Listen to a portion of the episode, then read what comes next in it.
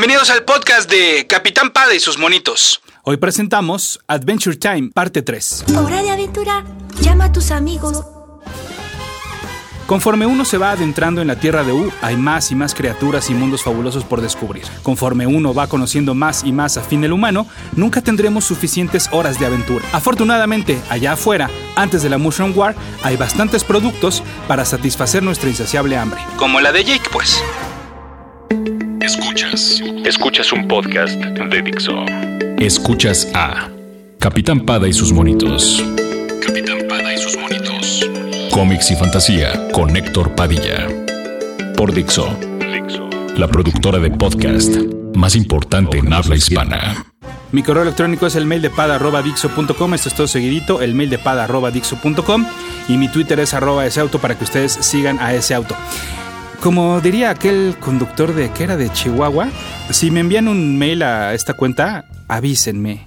Porque mm, avísenme por Twitter, porque la verdad es que, digo, como obviamente es un correo exclusivo simplemente para atenderlos a ustedes, pues eh, luego se me va a eh, checar y luego les ando contestando ahí semanas después, ¿no? Entonces ahí en arroba ese auto, lo que quieran, y si es algo mucho más extenso, pues me echan un mailcito y me avisen. Bueno, muy bien, pues eh, continuemos hablando de Adventure Time. Y ya les platicaba pues del cómic que publica Kaboom. Y entonces, además de este cómic mensual, han habido eh, otras miniseries y otros productos. De hecho, bueno, pues también eh, este, mm, este año eh, Kaboom está cumpliendo 10 años. Eh, Boom Studios y, y Kaboom, ¿no? En este 2015. Y por ello, en las portadas de sus historietas, incluyendo las de Adventure Time, podemos ver un sellito especial que los celebra. Así entonces también, además de esta celebración, hasta el momento, hasta este 2015, la editorial ha publicado cinco novelas gráficas hasta este momento. Se trata de historias originales y que comienzan y terminan ahí mismo, o sea que sí, en efecto, pues cumplen a la perfección con la descripción de la novela gráfica. Y no se tratan de recopilaciones de historias pasadas, porque esas existen aparte como ya les platicaba en el podcast anterior dedicado a Hora de Aventura. La primera novela gráfica es Playing with Fire. Está protagonizada por Finn, Jake y la Flame Princess. La verdad es que es una historia muy bonita y que ahonda más en el romance que han tenido nuestro humano y la princesa Flama. La segunda fue Pixel Princesses, que la verdad no es tan buena. Es protagonizada por princesas no tan populares y si bien las historias y los especiales nos han enseñado que no necesariamente siempre tenemos que ver a los principales personajes, esta sí quizás sea el intento más fallido. La tercera, en cambio, titulada Sing Red, es protagonizada por Marceline y por Jake, formando pues de entrada este equipo bastante singular y también es muy divertida. Estas tres primeras son en blanco y negro, mientras que la cuarta es la primera a color. Se llama Bittersweets y cuenta con la dulce princesa, con la que, eh, que será la- la- la que lleve la trama. Si mi suero descadaverizador funciona, toda la dulce gente muerta se verá tan joven y saludable como tú. La más reciente que han sacado también es a color y se llama Grables Schmables, protagonizada por Jake, Finn y Vimo. Junto con la primera, esta me parece también de las más divertidas. Además, todas estas novelas gráficas, siguiendo con la tradición de la serie mensual impresa, al final presentan una historia cortita que también resulta un agasajo para todos aquellos que no solo aman a los personajes, sino el lenguaje único de la historieta. Levanta esa bandeja, Tarzán. Por otra parte, las miniseries tampoco han dejado de salir. La tercera llevó por nombre Candy Cappers y es protagonizada por Mentita y Cinnamon Bun, pero está estructurada de tal forma que a veces se le da espacio a otros personajes que toman la historia principal. Así hemos visto también aquí equipos de lo más extraños, como por ejemplo Marceline y Tronquitos, Earl of Lemongarb y la princesa Grumosa, y el rey helado y Susan Strong. El señor cremoso. Paseábamos juntos. También resultó una grata sorpresa la saga de seis números llamada Banana Guard Academy, que comienza cuando la guardia real y principal del Candy Kingdom abre sus puertas a gente que no solo sean plátanos, y entonces termina siendo una aventura de la toma de decisiones que alteran nuestra historia. Si les gusta, por ejemplo, el viaje en el tiempo que presentan en Harry Potter y el prisionero de Azkaban, van a amar esta miniserie, que además cuenta con una particularidad. Uno de los escritores de esta miniserie es Kent Osborne, quien no solo también ha realizado la misma labor para la serie animada desde la primera temporada, sino que actualmente es el jefe de escritores de la misma. Y en su currículum podemos eh, incluir a Bob Esponja, Regular Show, Phineas y Ferb y nominaciones al Emmy. pues nada más, ¿eh? Gracias al cielo. Bien. Otra miniserie que también me gustó fue la de The Flip Side, con prácticamente todos nuestros personajes favoritos, así como la más reciente, Marceline Gone Adrift, donde, por un malentendido, la vampiro y la dulce princesa rompen su amistad. Aquí les va un spoiler. Al final se reconcilian en unos paneles, la verdad es que bastante emotivos. Para cuando estén escuchando esto, ya salieron los dos primeros números de la nueva miniserie de Fiona y Cake, subtitulada Card Wars, de la cual ya se nos había adelantado una parte en el pasado Free Comic Book Day y pues se pinta bastante divertida. Si con todo esto no los he convencido de lo que se están perdiendo en el cómic de Adventure Time, bueno, pues voy a ser más específico. Si quieren recomendaciones más puntuales, ahí les van. Chéquense el segundo arco de la serie principal, o sea, el que va del número 6 al 9, o sea, la segunda recopilación. Se trata también de viajes en el tiempo y hay un momento en el cual viajan al episodio piloto. Eso me encantó, eh, esa interacción entre un medio y el otro.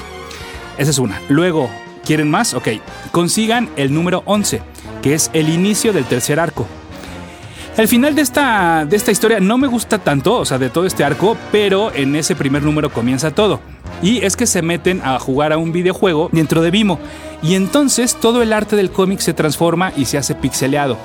Me- o sea, me encanta que jueguen también con esto, ¿no? Y si aún así todavía no los convenzo, entonces les voy a dar la que para mí es la joya de la corona. Mi número favorito, no solo de Adventure Time, híjole, sino que yo creo que de cómics de todos los tiempos, así de ese tamaño. Es el número 10 y se llama Choose Your Own Adventure Time.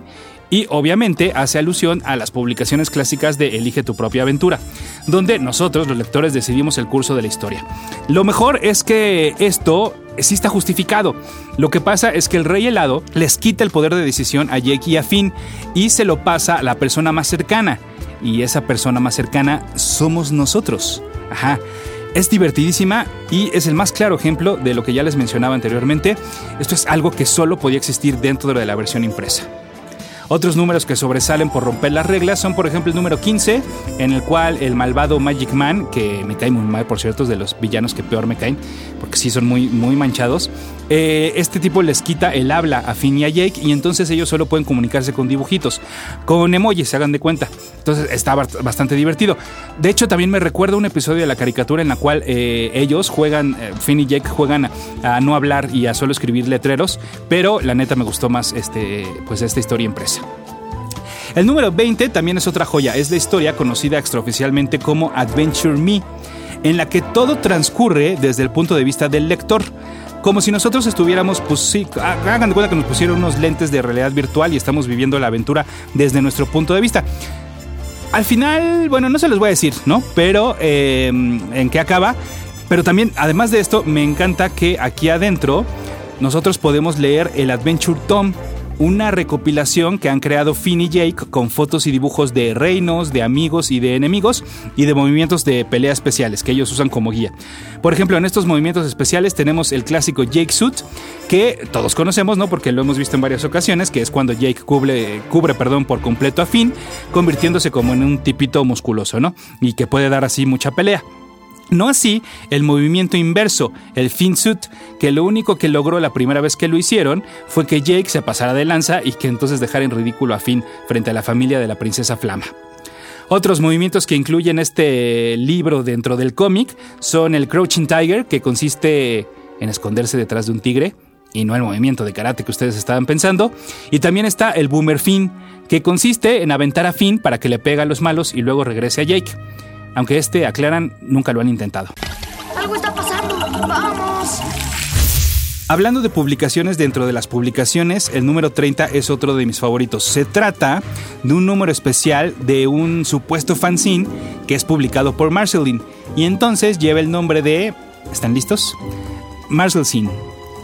Juntando las dos cosas. Eh, Este número dentro del número es un especial de cómics, por lo que entonces cada uno de los personajes que participan realiza su cómic con su muy particular estilo gráfico y narrativo. Esto quiere decir que obviamente uno es muy diferente al otro.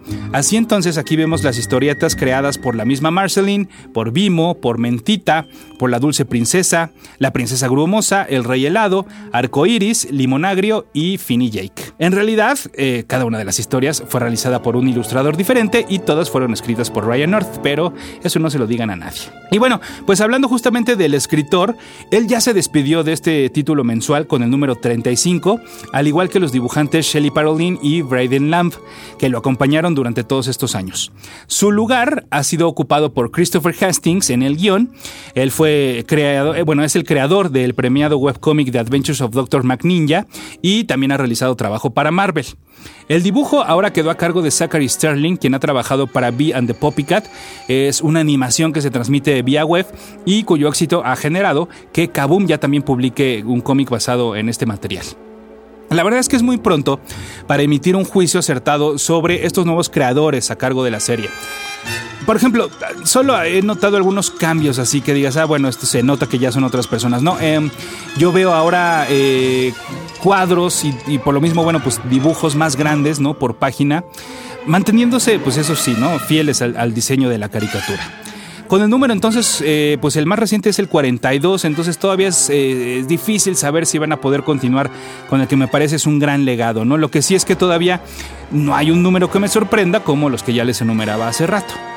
Sin embargo, y bueno, dicho sea de paso, si extrañan a Ryan North, lo pueden checar en The Unbeatable Squirrel Girl para Marvel. Así es, esta es la primera serie mensual de la chica ardilla.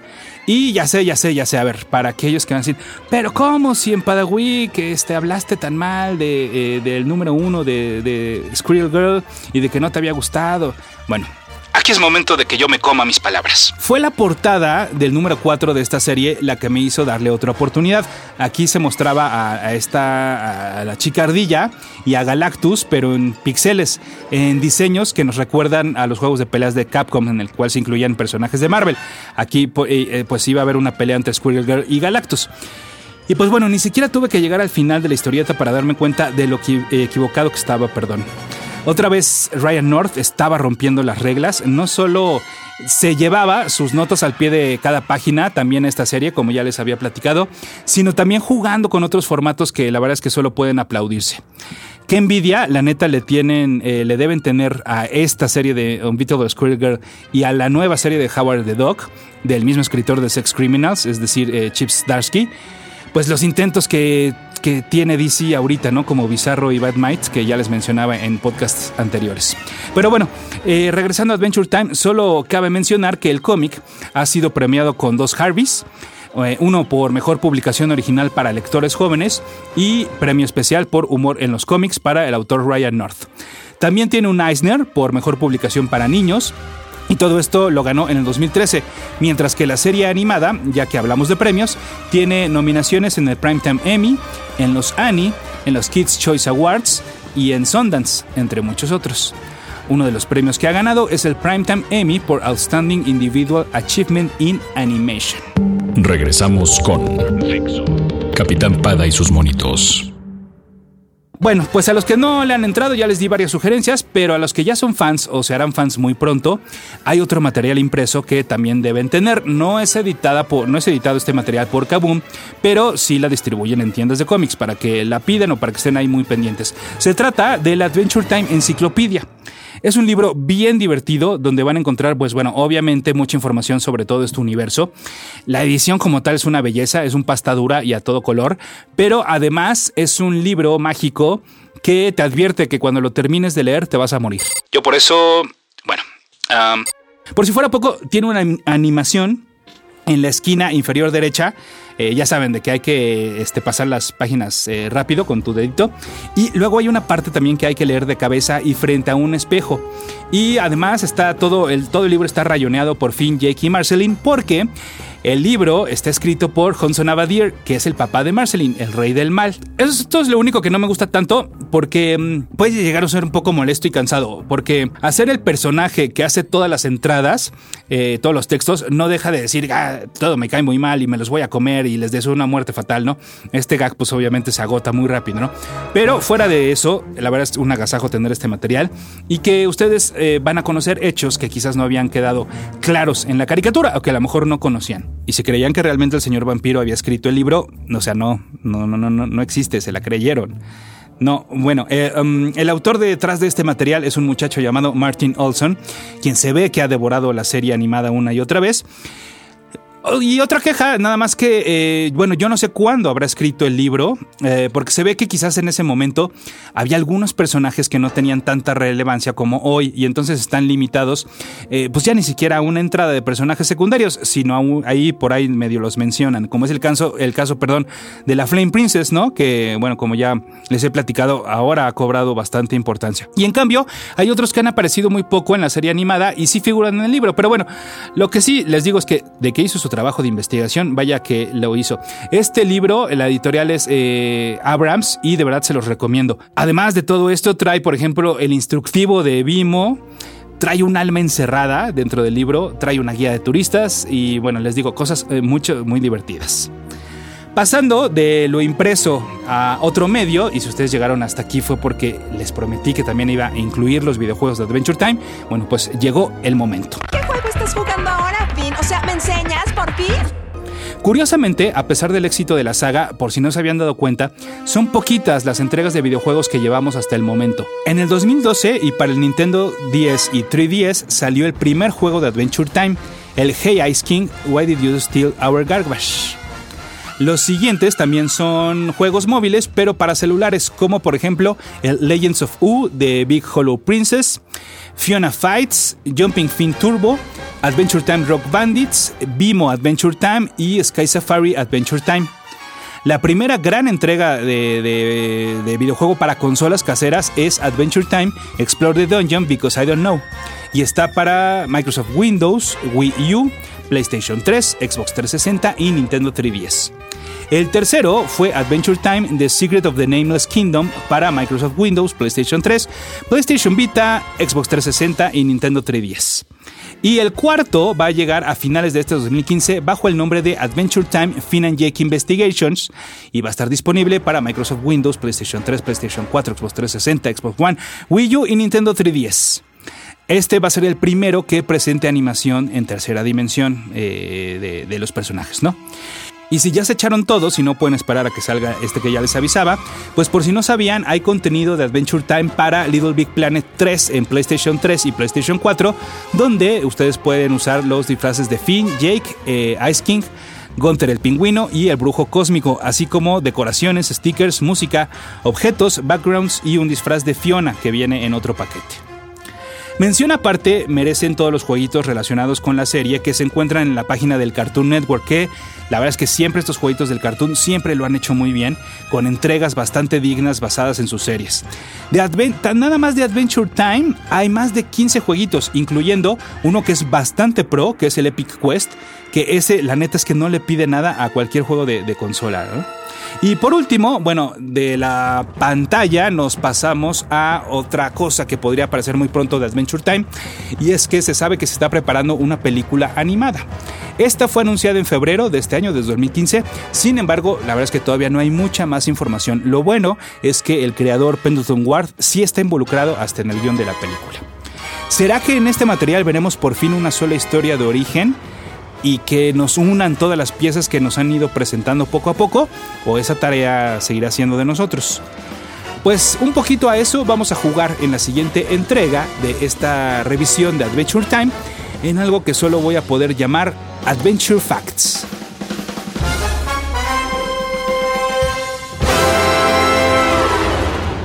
Dixo presentó Capitán Pada y sus monitos